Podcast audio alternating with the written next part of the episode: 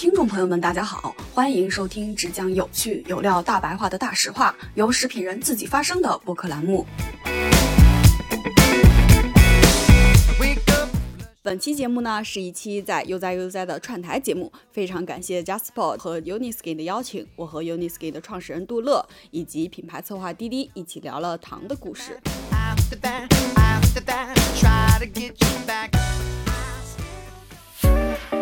本节目由 Uniskin 优视颜出品，JustPod 制作发行。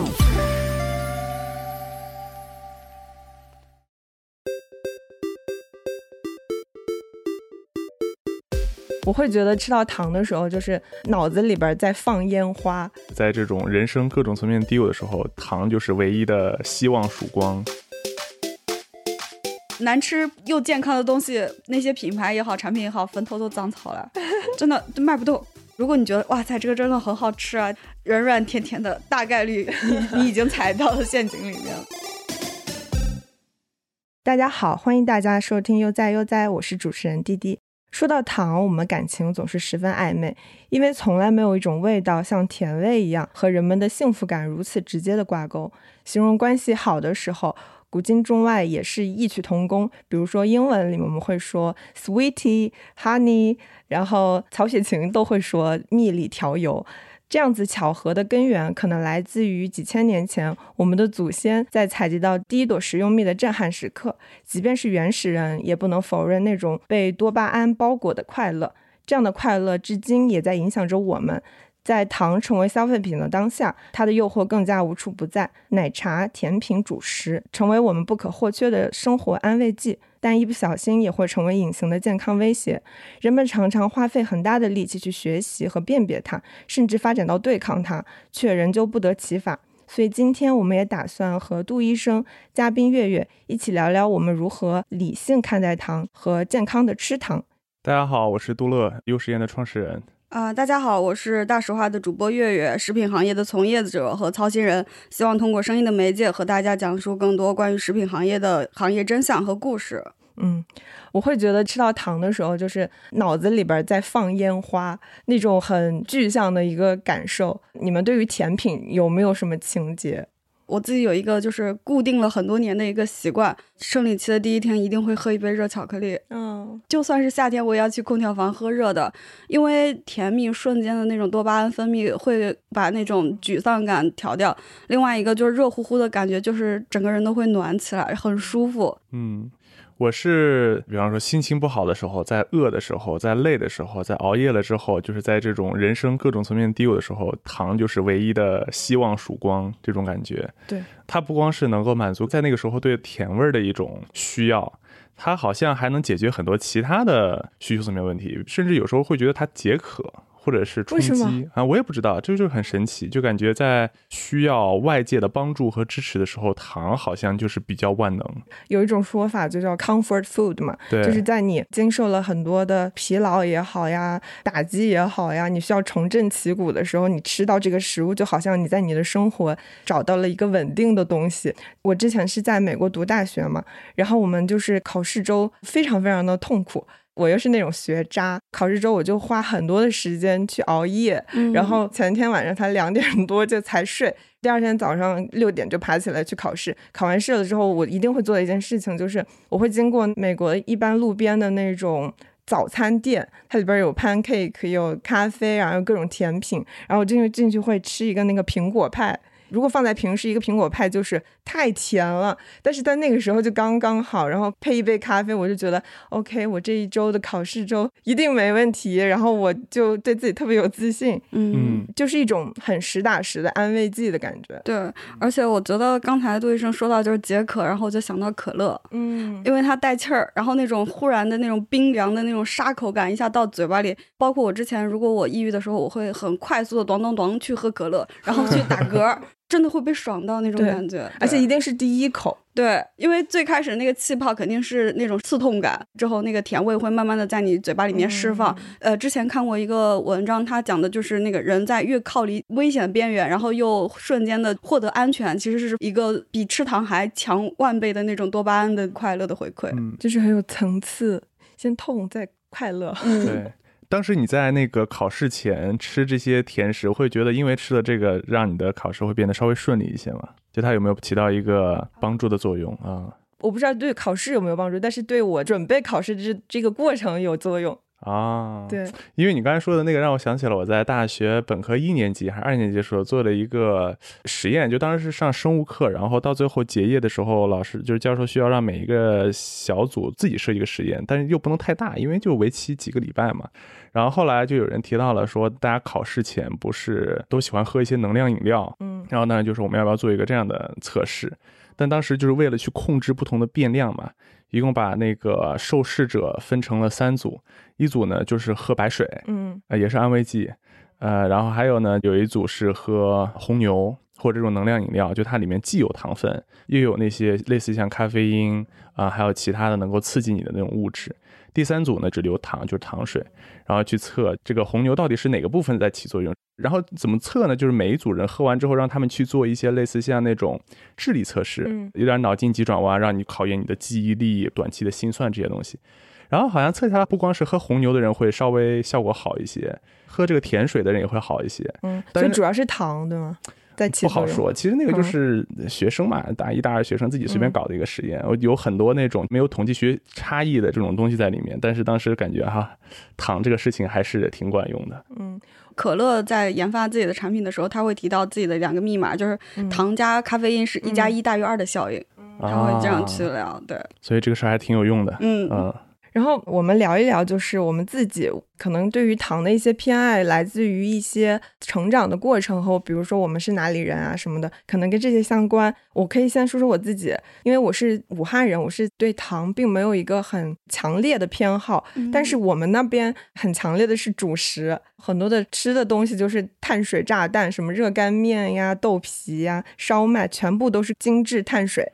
嗯，我是西安人，应该和你差不多，就是当地都是以面食为主的，从小就是吃凉皮、肉夹馍、泡馍、扯面、油泼面，就各种各样的这种这种面食。那你对甜味的食物呢？我好像挺喜欢的。呃，在国外的时候，不是有给当地美国人开的这种中餐嘛？然后那些中餐往往都会被改良一下，大部分的口味都被改良成酸甜味的。嗯，你很喜欢？对，其实大大部分的学生过去之后，第一反应是吃不惯，但是我吃一个叫。酸甜鸡或者橘子鸡的东西，我吃了整整一年，哇啊，吃了整整一年，就我还挺偏好这种口味的。那月月呢？我在他的隔壁，我是山西人。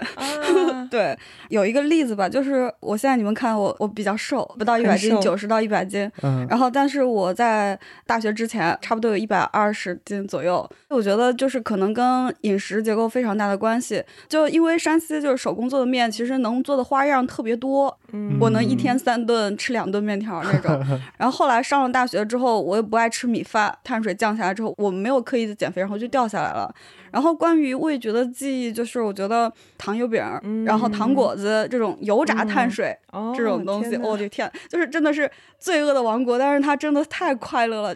那呃，比如说像杜医生刚刚提到过，美国人吃甜品也是，就是在我们印象中很强的一个地方。我觉得他们真的是太可怜了，就是。绝大多数的美国的地区，就是可能除了纽约、洛杉矶、芝加哥这类国际性质的大都市之外，就正常的美国城市的人吃的甜品，真的就是。非常的单一，非常的简单粗暴，只给那个糖，感觉就是一罐子直接倒进去的这种直击灵魂的那种甜味儿，没有任何的层次感啊。然后那个在纽约不是有一个咱们国内也有嘛，最先进入的上海那个 Lady M，对，当然刚进入上海的时候它也是红极一时，但最后不是关店了嘛，再一次体现中国的这个口味的层次感，竞争是非常激烈的。但这个东西呢，在美国就一直是长盛不衰，我不知道现在人还多不多，但之前我去的时候那段时间还是经常爆满的。但是我感觉还是很多都是留学生在买，对它还有一个点就是它便宜，在美国它便宜，在中国一个 piece 大概要四到六十块钱，就贵了。嗯，上海可能还能稍微卖卖，除了上海你卖都卖不动。对，但是它如果拿纽约的物价来比，可能算是相对便宜一些，但它对比起就美国传统那种蛋糕算是贵的，毕竟不是每个人都生活在纽约这种大城市嘛。然后生活在纽约，大多数人可能也都是吃正常的美国本土化那种蛋糕，那种简直就是没有没有什么层次感可言。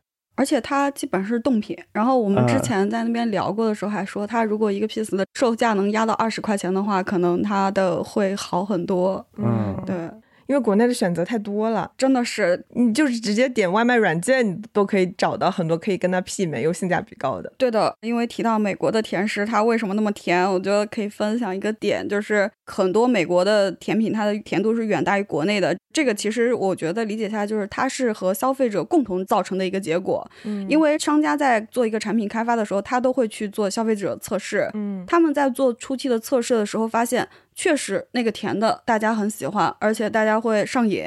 商家又不傻，你愿意吃什么我就放什么。就是一些人开始追求更高的甜度，商家就会去迎合你的这种喜好，然后就越来越甜。对，我觉得还有一种就是他们所处的环境和习惯能够提供什么。就当你在一个习惯里面，他比方说能够提供的甜点的丰富程度就是这样，大家也就不会追求什么了。要不然也不会说，就是不管在电影上还是电视上，或者周围如果有外国朋友来中国，说啊这个太好吃了啊那个太好吃了哇从来没吃过这样，就是他们的日常生活是在一个相对口味的层次感还有丰富度比较单一的环境里，其实也不会想那么多。不管是烹饪烘焙，嗯，都是文化积累的一个过程。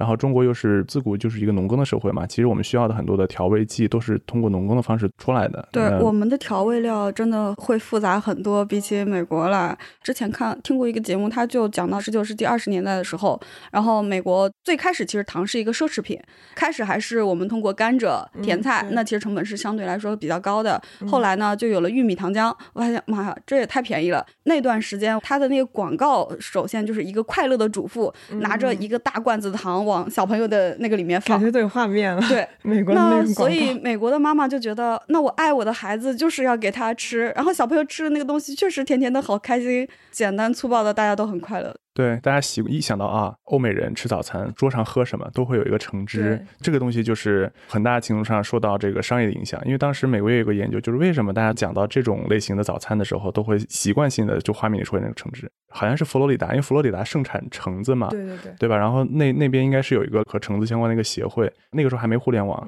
比较早期，疯狂的在电视上去打广告，然后一植入大家把早餐和橙汁以及健康啊合并在一起的这样的一个印象，然后久而久之就。形成了这样的一个结果。其实你倒推说，为什么吃早餐一定要喝橙汁？为什么不喝苹果汁或者西瓜汁？也没说是个所以然。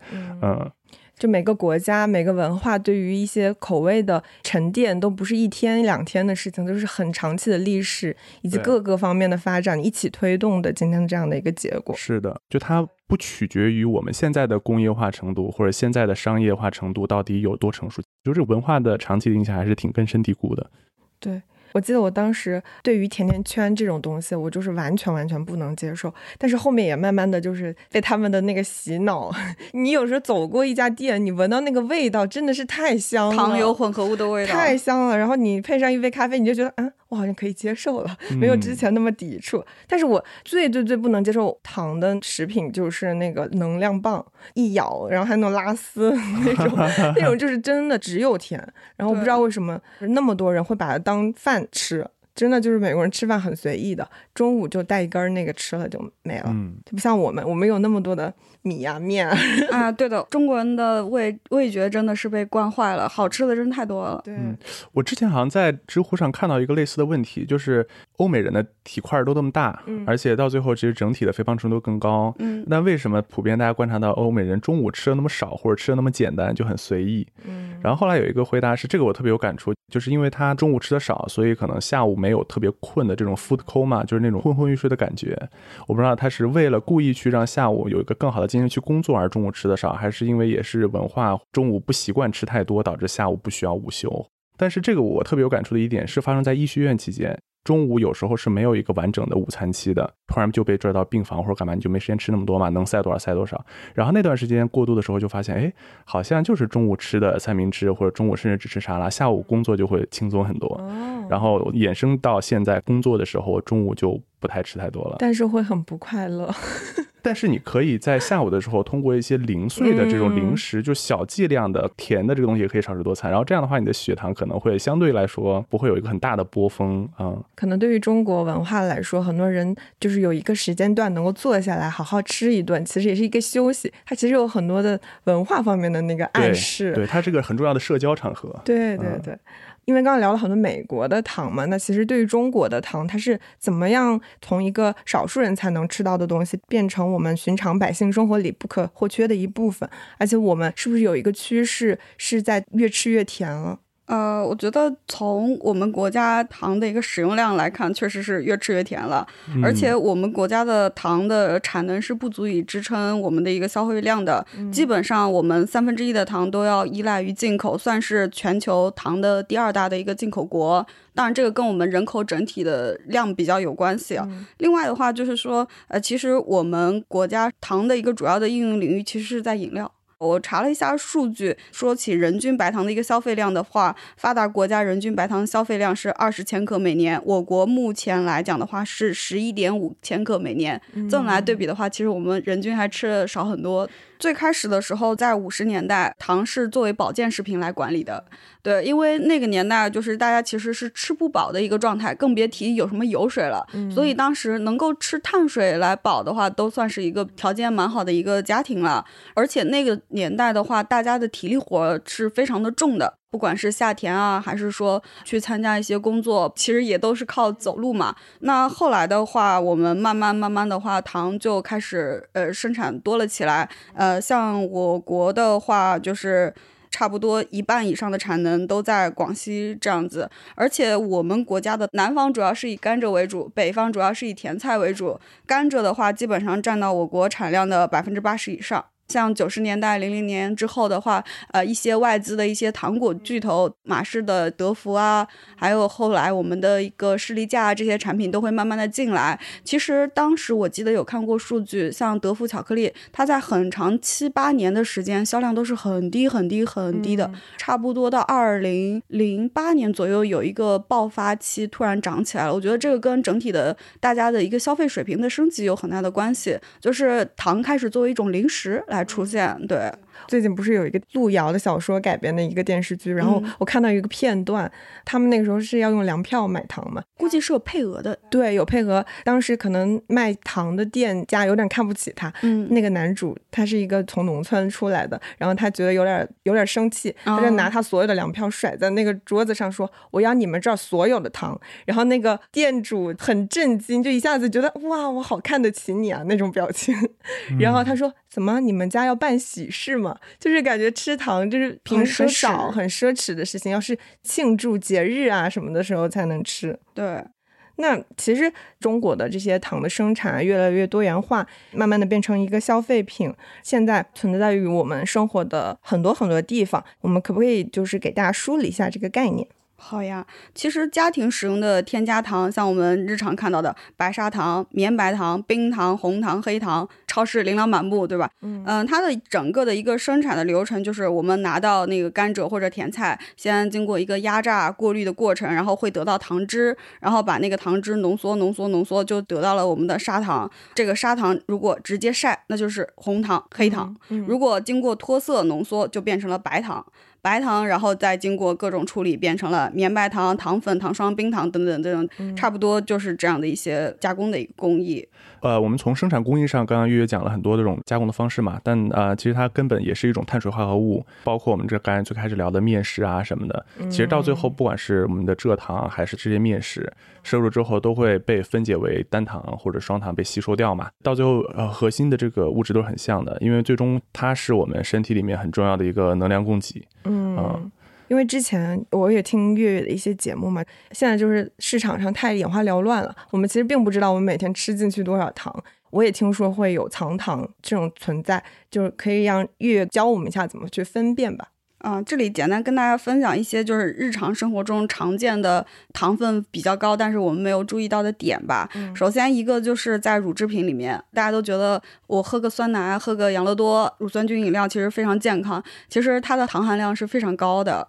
我有看到那种短视频上会有博主比如说一瓶可乐大火收汁的那种，然后最后发现是特别特别多的那个可以看到有多大体积的糖，就一下子让人觉得很吓人。但是其实我们平时喝的时候根本就不知道。然后尤其像养乐多这种。它其实最开始进入我们的视野的时候，就是以健康、以给你提供一些益生菌为这样子的形象。我们是抱着一种健康的心态为了减肥去喝的，结果发现喝了更多的热量。对，其实从含糖量来讲的话，可乐是乳酸菌饮料的弟弟。我这边看到一个数 据，就是每一百毫升的乳酸菌饮料的含糖量，可乐一百毫升是十点六，然后味全的是十四点七，养乐多是十五点七。嗯，对。大家都知道，可能每个人正常一个健康的饮食结构里面，你要摄入多少蛋白质、碳水、脂肪，它是有个量的嘛。但只是说这个量它很抽象，只是个数字，代表不了啥。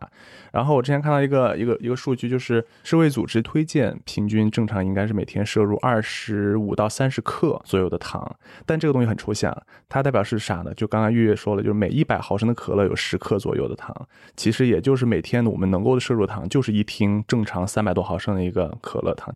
然后第二个就是我们要喝奶茶，对吧？嗯，其实虽然说现在大家都意识到奶茶含糖量很高，所以现在零卡糖的奶茶也很火。那零卡糖的奶茶就真的没糖吗？不好意思，真的有糖，因为呃，我们 奶我们喝的奶茶里面它是会加辅料的，有椰果，对吧？也有什么燕麦、有珍珠、芋圆之类的。那我什么都不加，奶里面也有糖。它，而且这里面还有一点，就是奶茶店它还卖一些果汁类的饮料。做食品的研发的时候，我们讲的是一个平衡。这里面有一个小窍门可以告诉大家，就是越酸的东西，它加的糖会越多。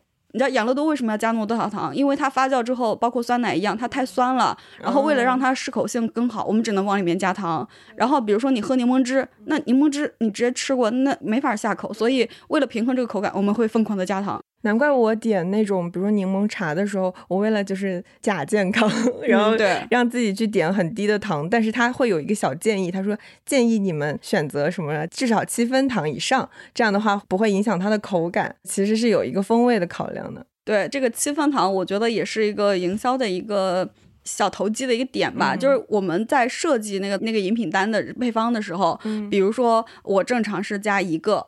然后我会告诉你说，我正常是加一点二，然后我这个里面是打了个折，给你让你更健康一点，所以我加了一。其实我最开始做最好的口感的时候就是一，嗯，对，它这个不会涉嫌那个欺骗消费者吗？这个你不知道呀，这个是我们设计端的一个考量。其实商家是很聪明的，就是有一句老话，买的没有卖的精。我都有点担心这个节目录出来，月月的客户会不会受到影响？呃，我觉得这个倒 还好，就是我觉得我们应该意识到我们自己吃的东西是什么，然后做一个更理性嘛。就是消费者其实要的更多的是知情权，选择权在我自己手里面。这个可能含糖，然后我知道它可能会让我变胖，但是我愿意为了这杯可乐很爽，然后我等会儿会去运动，这是他自己的一个选择。对我觉得消费者其实还是想不被欺骗。对，那大家应该多听我们的节目，我们的每一期节目都是帮大家获得更多的知情权。嗯，对。还有就是说，我们每天喝咖啡，你会喝各种风味拿铁，风味拿铁其实就是拿铁里面加了一泵糖浆。嗯，就也还是糖。另外还有一个点就是，我们可以看到这两年有很多就是零蔗糖的饮料。嗯，其实零蔗糖只是代表说我们这个在做检测的时候里面没有蔗糖就可以标了。但是果葡糖浆是果糖，它依然还是很崩溃的，让人疯狂飙血糖的一个游离糖。对对，这些大家可以在选购的时候去看一看配料表上面。不是零蔗糖就等于就是说这个很健康，不会引起，尤其是一些如果你家里面有糖尿病，或者你自己本身有这种糖尿病的风险，真的是要注意这些词的，因为这些不是一个强制性的法规，国家不会要求说说你这个产品里面加了果葡糖浆，你必须要求说糖尿病人不能喝，目前没有规范。嗯，这个有点像变魔术，它其实是重点是要把你的注意力从什么地方转移到什么地方。可能大家比较关注蔗糖，心理上的一个很粗略的联想啊，零蔗糖是不是就约等于零糖？但他既没有撒谎，然后也没有违背大家的知情权，因为法规永远是滞后的。其实，对，嗯嗯。那其实我们刚刚已经聊到了一些代糖这个概念，嗯，我们能不能跟大家科普一下，吃代糖真的比直接吃糖好吗？然后我们应该怎么样去看待代糖？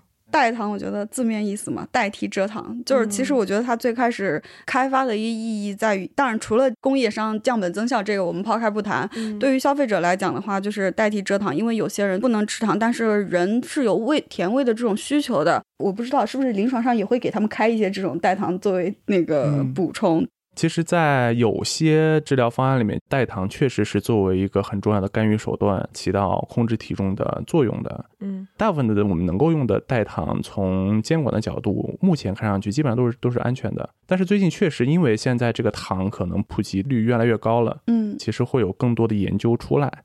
它就像我们生活中做的每一件事情一样，只要我们这件事情做多了，它就是会有不好的健康的风险的。现在的一些大的争议点是什么？呃，其实最近发表了一篇论文，在 Nature 的一个子刊《自然医学》，它是通过测量受试者的血液中的赤藓糖醇的这个含量，去关联每个人的这个呃心血管的风险，然后发现这是个正相关。这个样本量还是蛮大的，有一千多个，然后他们还最后重复了两千多个。但是这个里面就有一个很大的问题，就是我到底口服吃多少多少赤藓糖醇才能导致我的血液中赤藓糖醇的增加，就是没有充分的论证过这个因果关系。但是他为了去可能让这个研究更完整，补充了一个小的研究，然后发现吃了赤藓糖醇的人，他确实会有更多。但是这个实验里面，他只有八个受试者，就是非常少。啊，所以普遍来说，代糖作为一个大类，其实是有不少研究。啊，一是比较担心代糖是不是会引起更高的心血管疾病，不光是心脏病，还有中风的风险。但都是一些关联性的，就是可能还在建立这个实验的依据和数据基础，目前还构不成得出来一个结论。对，但是这件事情已经投入了大范围的使用了，但是其实并不确定它的后果。呃，主要还是就我们生活中是不是真的会出现研究中他们用的那种情景？嗯，啊，就我们我自己是觉得一个礼拜喝一点就不错了，嗯，远远达不到实验中它需要的那个量级起引起血液中的这个代糖的波动。然后另外其他可能就是一些比较小的事件，比方说有些代糖好像比较容易引起腹胀啊啊腹泻啊，还有一个是当时我的那个。心脏科的一个一个导师给我讲，就它是和内分泌有关的。嗯，就我们的这个胰岛素系统呢，大家都知道，就是我们正常人其实，在健康的情况下，我们一旦吃糖了之后，就会有胰岛素分泌出来，然后它的作用呢是把这些糖收回去，储存到肝脏里面，起到储存的作用。但是可能代糖还是没有经过充分的研究啊，但它会存在这个可能性，就因为它是甜的，会刺激我们的胰腺去分泌胰岛素。嗯，哎，我感受到了甜味儿，那胰岛素要出来去把这些糖收回去，但他发现，哎，我找的这个不是糖，对我只是感受到甜味儿。那这样一而再再而三的，其实也会引起内分泌层面的一些一些问题。但这个就是有一些少量的研究讲过这样的东西，但它没有形成一个普遍的共识。我觉得可能还是需要更多的时间吧，让代糖的这个物质呢能够多经过一些研究，呃，去沉淀。但目前看下来，整体还是安全的。嗯，我觉得就是大家那么关注这件事情，也是来源于大家想吃糖，但是又很害怕吃蔗糖也会有一些负担，然后吃代糖也又怕有一些潜在的风险。对。那其实食品行业是怎么看待这件事情的？呃，我觉得一个食品原料或者是一个食物，它能不能被人类长期的安全服用？最开始它的研究没有那么完善，我理解就是我们只能说不会致死，不会有比较极端的这种情况。然后当你发现十年、二十年，经过长期的这样的一个代际的人群，甚至更长五十年，我们才会发现它的很多小的问题其实是慢慢出现的。对，最开始你像赤藓糖醇刚出来的时候，它其实用量是很低的，很奢侈啊，那个时候肯定不会有问题。然后就是最简单的一个例子，前年那个月饼不是导致腹泻的这件事情嘛？其实那个就算是一个比较极端的例子。我们最开始加一点点的时候，它只是个天然甜味，它不会有问题的。后来当它做配方的时候，它为了过于的强调它的口味也好啊，它把量加高了，那它出现了这个问题。其实，呃，你如果了解糖醇，你不会觉得意外，因为这个东西超高剂量的话，它就是会引起肚子胀气，然后导致串稀这个情况。但是就是说法规也好，还是问题也好，它一定是在一个中慢慢的用，然后是覆盖到更多的人群，我们才会发现的问题。呃，我记得就是那个阿斯巴甜，它是不适合苯丙酮尿患者使用的。那其实我们最开始在做的时候，肯定是以普通人来做，没有问题，那我们就开始用了。当有一天我们发现大规模的苯丙酮尿患者吃了这个有问题，那我们才会在法规上去修改，说啊这个东西苯丙酮尿患者要注意，然后甚至有一些更好一点。点的品牌方，他们会在包装上面先说本产品含有多少量阿斯巴甜，然后不建议本丙酮尿患者吃的。嗯，我觉得它是一个这样的一个慢慢的一个过程。对。感觉听起来就是当一个新的事物或者一个听起来很百利无一害的事情出现的时候，大家就是还是要克制这个剂量，不要把自己当小白鼠。对，甚至有一些我们对，比如说像安赛蜜啊、三氯蔗糖啊这些纽甜，我们现在行业内基本上大多数的国家都公认它是安全剂量下是无害的，但是。我们人体也在变化，我觉得可能再过个二十年、三十年、五十年，人体发展到一定阶段，还是说人体这个的用量积累到一定阶段，它有可能就会变得有害。我觉得这些就是一个不断慢慢发展的一个过程。对。我想到，因为我们是在聊新的代糖，这是一个新鲜的事物出现。但是其实糖这个东西本身，它从被工业化的提取开始，最开始的时候，我们一定不会有一个疑问，就是说它会给我们带来什么什么慢性病，而是随着这个工业化越来越成熟，然后大家对糖的一个适应程度、耐受程度越来越高，吃的多了，吃的多了，它才变成了一个问题。它可能在这几百年的演变当中，其实人类的身体已经被慢慢的塑造和改。变已经形成了一些慢性的疾病。对，就像你跑马拉松，然后你觉得实在血糖低到不舒服的时候，一支葡萄糖对于你来说，当时有可能是救命的。对，讲到这个，就是我们再重申一下，整个甜味剂目前在食品的添加整体还是安全的，就不要被吓到。因为其实，在一些呃场合，这个甜味剂还是会被用于医疗用途的，就是要看还是要看剂量。嗯，因为大家就是一直在研究代糖，呃，其实还是想要既有吃糖的快乐，又不给身体带来负担。所以想请问，我们的担心是多余的吗？然后吃糖对我们的危害到底是怎样的？然后我们应该怎么去面对这件事情？嗯，其实糖，因为它本身就是一个我们很重要的能量来源，呃，在适度情况下肯定是对身体是有必要的。那过量的糖肯定就这么几点嘛。第一个是它会伴随着大量的热量摄入，导致体重增加。第二点呢，就它可能会对我们的内分泌，尤其是胰腺、胰岛素的这个系统造成一定的负担，从而引发二型糖尿病。然后第三呢，就是口腔的一些问题。然后第四呢，其实，呃，我们在现代生活中绝大多数使用的糖分是那种跟精米精面一样，它是经过加工处理的糖嘛。嗯。那这类糖呢，会引起我们身体的这个炎症水平的增加。嗯。然后还有一个点呢，就是顺着这个糖尿病去说，它在整个血液中的血糖表达的这个程度比较高，它可能会对我们很多的器官还有身体组织。啊，产生糖化的反应。对，糖化在护肤领域大家聊的很多，但其实糖尿病经常会出现的一些并发症，比方说白内障，嗯啊，比方说恢复程度的减弱，都是和不同组织受到糖化的影响产生的这种负面的结果有关的。但就是还是适度，就不是说糖不好啊。这里还有就是我们刚才提到的，就是果汁这个东西，就是其实果汁我们都一直觉得它是一个很健康的概念，甚至有些我们会在自己家里面榨果汁。其实果汁里面含的也主要是单糖和双糖，它也会导致血糖的一个非常快速的一波动。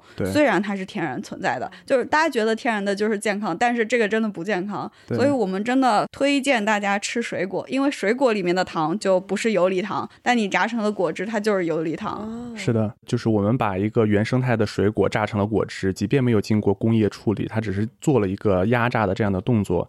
它最核心的一个点是破坏以及移除了里面的那种细胞结构和纤维，就主尤其是后者，纤维是很重要的。对，就水果对人的帮助其实是有两点，第一个是里面含有的那些成也不叫成分吧，就是一些物质、营养素。对，就是包括糖这个维生素各类的物质在里面。第二类就是它的这种结构性的物质，就是纤维。嗯，怎么说？水果里面我自己也会把它分好坏的。嗯，它一般会有一个糖和纤维的比例。我随便说几个，比方说苹果就是一个糖和纤维比例。比较均衡的、比较好的水果，啊，那个浆果，像蓝莓，嗯，什么的这种就是非常好的一个比例的一个水果。抛除掉里面的一些抗氧化物质之外，就是因为它的纤维比例是相对比较好。什么是不太好的水果？其实最不好的啊，我觉得是葡萄。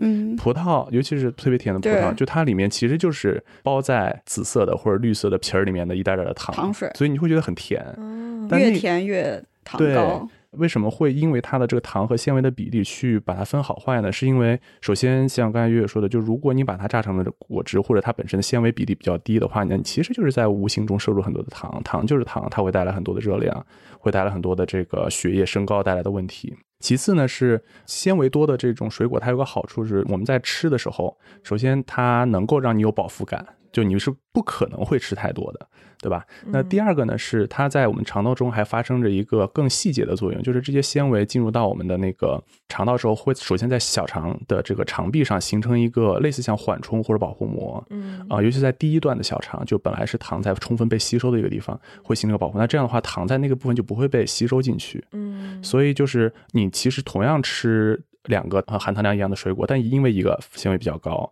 它在肠壁形成了更好的一个保护膜，进入到血液的是比例是少的，就导致它不会有特别高的这个吸收呃吸收率或者血糖中的波峰，这是可能有些水果 GI 指数高、GI 指数低的一个原因。所以，同样的一个水果，作为一个水果本身和作为被榨成果汁的，它其实是对身体的影响还是挺不一样的。而且就是我们吃水果的时候是一口一口吃，对，它会把那个时间给拉长，不像我们喝果汁，比如说你口渴了，咚咚咚就蹲进去了，量也会比较大。让我最纠结的一个水果是西瓜啊，因为我特别喜欢吃西瓜，就特别甜，但它其实那个纤维量也是蛮多的，就它能够形成很强的一个饱腹感嘛。对。但是就是它的这个可能因为糖含糖量确实太高了，就它的 GI 指数在水果里面算是比较高的，嗯，但这个就让我很纠结。那你可能买一些不甜的瓜。也可以，可以解决这个的话又不好吃，那我吃所以嘴巴是很诚实的，消费者非常诚实。对，难吃又健康的东西，那些品牌也好，产品也好，坟头都长草了，真的都卖不动。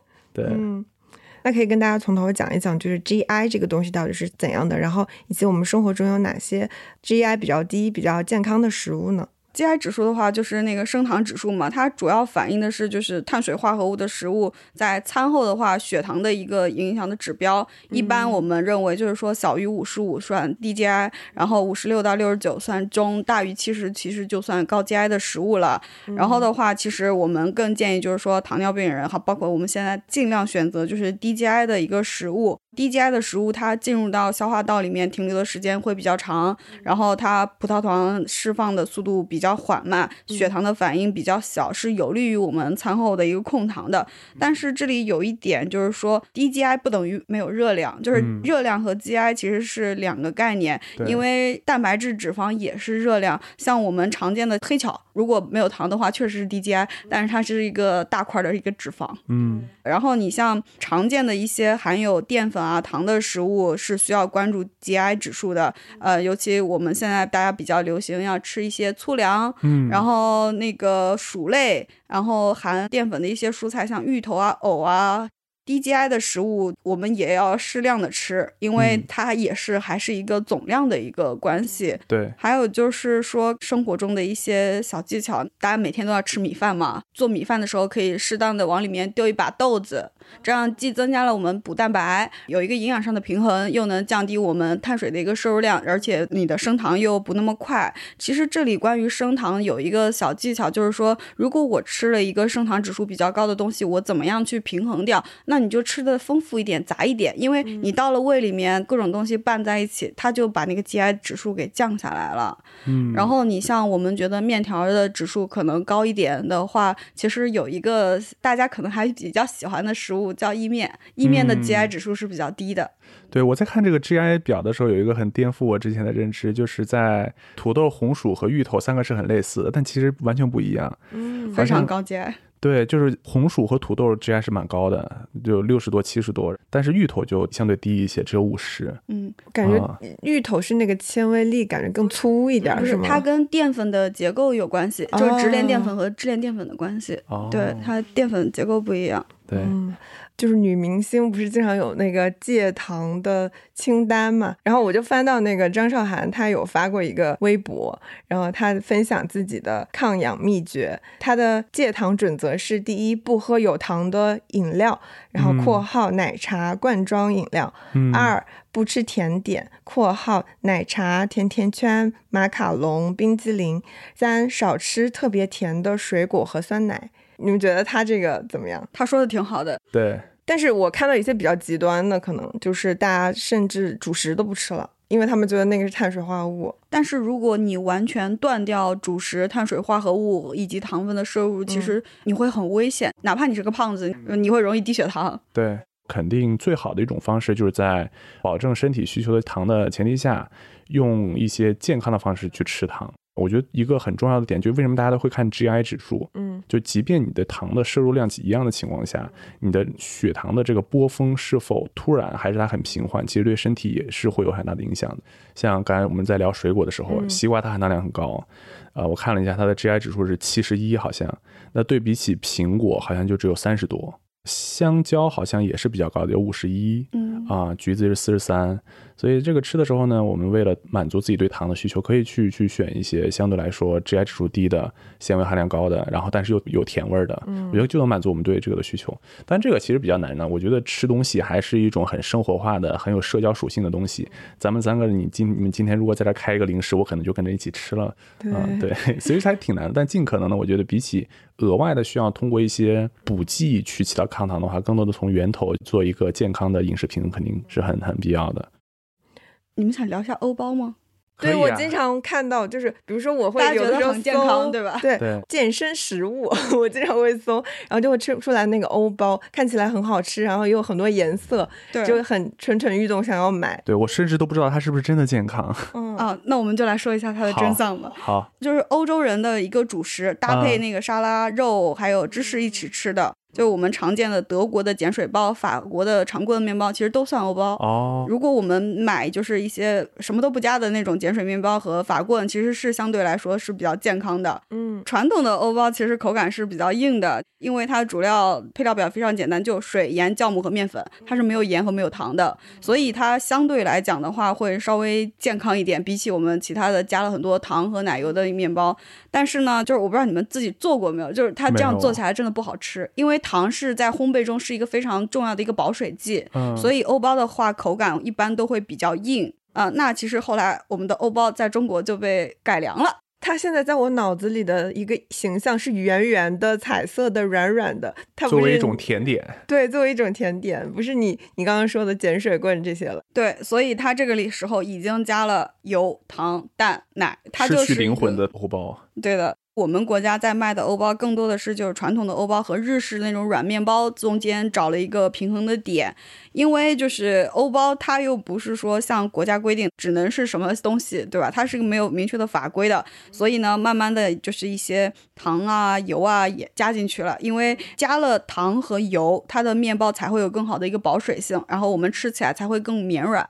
嗯，那除了我们本身说欧包加入了那个糖和油的话，另外一个就是欧包现在的馅料好丰富啊，它里面是加了大量的碳水化合物、糖渍过的红豆、芋泥、紫米。这些里面夹心的这些东西的话，就是是有大量的糖、油还有乳制品去调味，真的是就是热量炸弹。你像我们常见的一个四百克的一个紫米奶酪欧包，然后它的热量大概就有一千大卡。哇，那我感觉它就是一个普通的带馅儿的面包了。对，如果我们在超市、便利店买那种带包装的，我们可能还能看看营养标签啊，这个里面用了什么，它的热量是多少。那如果你在餐饮门店，比如说奶茶店买的，你就看不到。所以你就会胡乱吃，你吃的时候以为啊，我吃了一个健康的欧包，好像比较健康，但你无形中其实已经吃了很多的一个热量也好，还是糖油也好。嗯，就我现在有一个疑惑，就是可能是题外话，比如说我去到一些可能电商，然后他们的宣传就是配方表很干净，我是要去参考它哪一步的宣称才是最准确的，才是我可以去依据的一个东西。我觉得不要看正面，要看背面。哦，正面的宣称可能会存在一些商家的一些营销层面的一些引导，对，呃，然后你我们去看背面的时候，比如说我们加了红豆、芋泥、紫米的这些东西，它会写清楚红豆馅儿。那红豆馅儿是什么东西？它是需要展开来写的。嗯，那我们会看到红豆馅儿里面是用大量的红豆和糖做的。那其实就是不管正面有多么的，就是说的天花乱坠，但是我们就是要自己亲自去看配方表，才能为自己的健康真正的对负责。对，然后如果你觉得哇塞，这个真的很好吃啊，软软甜甜的，大概率 你你已经踩到了陷阱里面。对，这个也不是说就不要吃，就是大家少吃一点就可以了。对，而且我记得我有时候看那个后面的那个食品构成标签的时候，有一个小细节，就是它那个标签通常会写每一百毫升或者每多少多少含有多少多少的量。然后如果你不仔细看它这一袋包装大概有多少的时候，有可能会算错。嗯，比方说一个五百毫升的东西，然后它后面后面写的每一百毫升含有多少多少啊，我就是对对，其实要乘以五。对这个没有什么概念，然后就会被那个呃小小的单位的数字然后欺骗引导。对的。我自己是是这么觉得，就是我们保持一个均衡的，同时就是伴随着锻炼的这种呃饮食和生活方式就够了。因为我我是觉得，就是我们平时都少不了和人社交，嗯，其实很难去完全做到，我一定要把它控制在什么方面。就我觉得这样失去了很多生活的乐趣。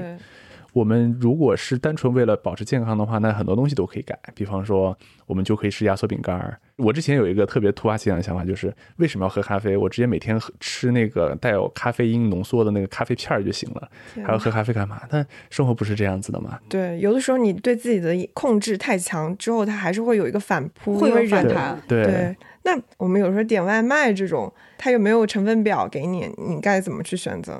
这个就是餐饮的问题，整个餐饮我们都看不到成分表，包括像我今天早上发现瑞幸的面包，它现在给你外包装袋了，你可以看到成分表了。之前它都是店里面会把那个里边包装袋撕开，然后给你一个他们的那种牛皮纸袋，然后给你装。现在给你看包装袋了。餐饮就是一个藏糖也好，还有这种有点阴暗面的一个遮羞布吧，这个就是没办法。但是有的时候，你像奶茶啊、咖啡啊也好，就是它在我们生活中是一个社交的一个角色。比如说，我们办公室每周下午都有一次奶茶，对吧？你每次都不吃，大家会觉得你有问题。你会从被从这个社会剥离出来。对，我觉得我们要相对来讲的话，就是快乐一点，然后就是选择就是稍微低糖一点。比如说，我们去喝咖啡，我们尽量去选择美式。不加风味的，就是冰美式或者热美式，或者是说简单的拿铁，就是牛奶和那个咖啡。然后尽量的话，像那个燕麦奶啊这种，不是很建议，因为燕麦奶的升糖指数是很高的，尤其是咖啡里面用的燕麦奶，为了保持它要拉花啊这些咖啡上的应用的一个状态，会人为的往里面加量大量的植物油，然后其实是会，我自己觉得没有那么健康，会增加心血管风险。对，真的不如喝牛奶。然后的话，还有一些，呃，就是我觉得每周喝一杯奶茶，或者是你每周喝个两三瓶可乐，这个不会有问题的。就是大家该喝喝，该吃吃。然后，如果你实在觉得我很罪恶、很不舒服，比如说我今天就喝了一个可乐，我自己很难受，那我们就努力去跑跑步。或者我今天下午在公司的时候喝了一杯奶茶，然后有点罪恶感，那么我今天下班能不能就是尽量骑。共享单车回家，稍微运动一下。其实我们的身体是一个平衡，是一个动态的，是能够慢慢的去调节的。就是不要太害怕。包括我们可以给自己设了一些糖的额度。你像我自己的一个，就是我每个月只喝三杯奶茶。嗯，对，然后超过的话，那我是不是要从下个月里面扣一杯？还是说，对，这样子？那我很好奇，因为你是那个食品行业的人嘛，对，你是不是就是有的时候为了工作需要去吃一些？那你是不是有一些额外的额度？哦，因为我之前我们公司的话是主要就是供奶茶和咖啡渠道的，所以我自己就有一个很直观，吃糖多了真的会爆痘。我长三十岁没有长过痘痘，我就那一年长痘长得很厉害。对，这个是这样的，一个糖还有一个蛋白质。因为我刷小红书上也会经常看到，就是会大家发那个戒糖的饮食，然后有一波你可以称它为戒糖运动，大家会发，比如说戒糖一个月、戒糖一年，然后就前后对比，然后你就可以看到大那个照片里边至少就是毛孔变得很细腻，然后痘痘肌也没有了。还有那种日本的畅销书，然后他们都是在豆瓣上都是特别高分，讲怎么去戒糖，然后让你每天吃一拳什么两拳什么。就觉得这件事情其实已经进入到大家的生活里边，但是大家其实对于戒糖到底是在戒什么糖，可能的认知又并没有很体系化。我们可以跟大家讲一讲，就是我们在戒糖的时候，我们是在戒什么。好呀，那这里我觉得先补充一下，就是添加糖和游离糖这些概念吧。刚才就是杜医生提到的很多的肌肤的问题，其实这个就是食品工业的原罪。像一些添加糖，就是我们人工的加在食品饮料里面的糖，像常见的我们都有提到蔗糖、果糖、葡萄糖、果葡糖浆等等，包括就是红糖、黑糖、绵白糖、白砂糖，其实都是蔗糖。游离糖其实就是说工厂或者是说厨师、消费者自己添加到里面的一些糖。糖，像那个单糖、双糖、天然的一些蜂蜜、糖浆、果汁、浓缩糖，其实都是糖。然后这些的话，就是单糖和双糖是不经过我们的消化就可以快速的吸收的，能够引起血糖的一个非常大的一个波动。日积月累之后，不管是皮肤的问题，还能就是会导致我们身体的一些慢性病。对。我发现我们虽然会经常会就是分主题的去聊很多东西，比方说熬夜、酒精、糖，但其实这些东西真的是相辅相成的。是的，就我们最开始说，人为在什么时候吃零食或者吃甜食吃的最多，就是在你熬夜的时候，就是或者前天晚上没睡好的时候，你会特别的嗜糖。但是话就说回来，就是如果我们在从睡觉的角度，可能会有很多的这个睡眠卫生方面的一些点没有被解决。而是孤立的去看怎么控制糖，这个本身可能就很难。所以我觉得整体的这种健康的生活，它是个系统化的、体系化的东西。也许有一天，我们就是发现这些事情全部都可以慢慢掌控了，因为在我们去了解它的过程当中，我们建立了一个跟它很良好的关系，没有太紧，又没有太松。其实所有的事情都很类似，然后我们的生活的每一个方面，可能都慢慢的按照自己想要的、自己舒服的节奏来。这个其实是最理想的一个状况。我我我最近就是感觉自己打破了一个不太好的循环，因为去年不是经常被关的比较多嘛，嗯，然后运动比较少。然后我在去年呢，就是能明显的感觉我从饮食上多了很多碳水，凉皮、肉夹馍是一个很常态的东西。但是我在前几年不是这样的，就是我觉得就是它是一个可能不一定是说完全和运动少相关，但我觉得它必然是存呃就一个并行的东西。然后从今年开始有首先有意识的加强运动，加强运动之后，我晚上可能因为累，所以就想特别早睡。因为特别早睡，所以不会太多的时间去吃夜宵。嗯，然后呢，可能也是因为运动的缘故，我不知道为什么，就我自己对于凉皮、肉夹馍这种家乡美食的饥渴感没那么强了。嗯，就可能晚上会会稍微吃一些清淡的点，就它是一个循环。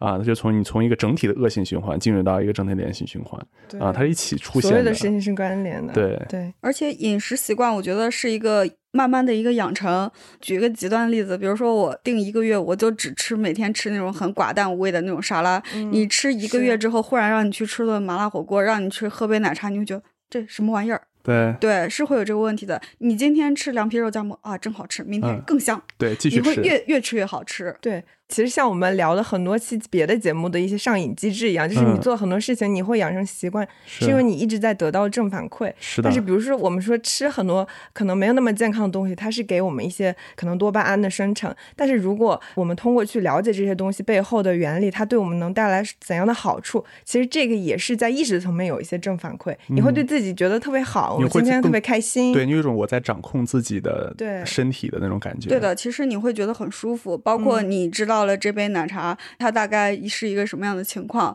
然后我也预做好了预期，我等一会儿会去运动。其实我觉得多运动运动对身体来说反而是件好事。可能没有这杯奶茶，你今天晚上都不会运动。之前我还跟我朋友开玩笑，就是他们是卖那个保健品的，然后我就说他卖那个保健品不一定有效，但是你知道吗？他的会员每天早上跑五公里。跑五公里一定有效，包括他们对于会员之间会有一个奖惩的机制，比如说我们会员今天晚上我吃了麻辣火锅，那你明天早上你得跑十公里。哦，对。我觉得这人都是有惰性的，然后就是我们有的时候确实是需要一些外界的力量去干预你。我觉得有的时候大家两三个人拉个群，互相监督打卡一下运动。比如说我今天也破戒了，奶茶多喝了一杯，那我也做一个记录，互相之间有个牵制，我觉得对于大家一个新习惯的养成会好很多。嗯。聊到这里，就是已经上升到一个生活方式的分享，我觉得特别好。嗯，那今天就是特别感谢杜医生和月月带我们梳理了生活中这些看得见和看不见的糖，也祝愿大家听完这期节目以后都能控糖而不恐糖，既享受现代科技带来的味觉享受，又能够可持续的保持健康。那我们今天节目就到这里了，下期见，拜拜，拜拜。